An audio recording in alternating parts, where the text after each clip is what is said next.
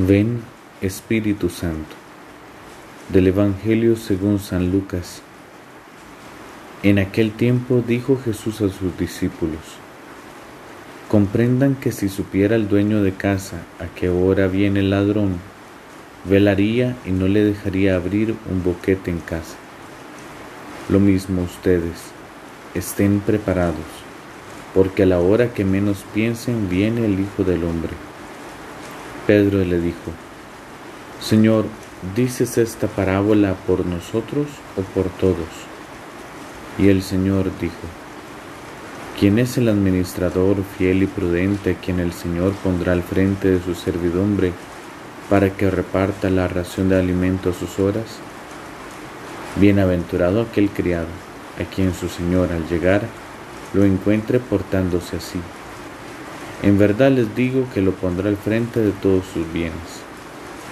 Pero si aquel criado dijera para sus adentros, mi señor tarda en llegar, y empieza a pegarles a los criados y criadas a comer y beber y emborracharse, vendrá el señor de ese criado el día que no espera y a la hora que no sabe, y lo castigará con rigor, y le hará compartir la suerte de los que no son fieles. El criado, que conociendo la voluntad de su Señor, no se prepara ni obra de acuerdo con su voluntad, recibirá muchos azotes. Pero el que sin conocerla ha hecho algo digno de azotes, recibirá menos. Al que mucho se le dio, mucho se le reclamará. Al que mucho se le confió, más aún se le pedirá. Palabra del Señor Gloria a ti, Señor Jesús.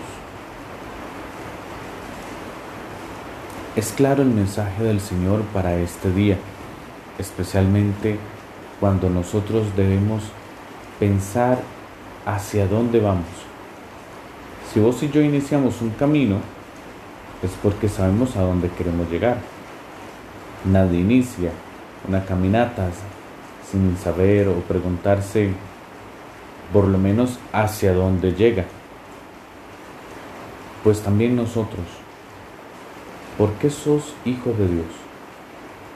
¿Por qué sos cristiano? ¿Por qué seguís a Jesús? ¿A dónde quieres llegar? Llega a la vida verdadera, al cielo.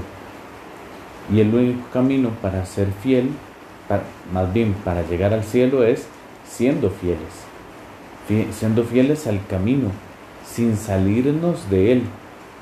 Es curioso que a los primeros cristianos les llamaran así, los del camino, porque nosotros debemos entonces caminar hacia la patria del cielo, permanecer en el camino, no salirnos de él, permanecer sin distraernos eh, y yéndonos hacia otros lados sino teniendo nuestra mirada fija en el Señor.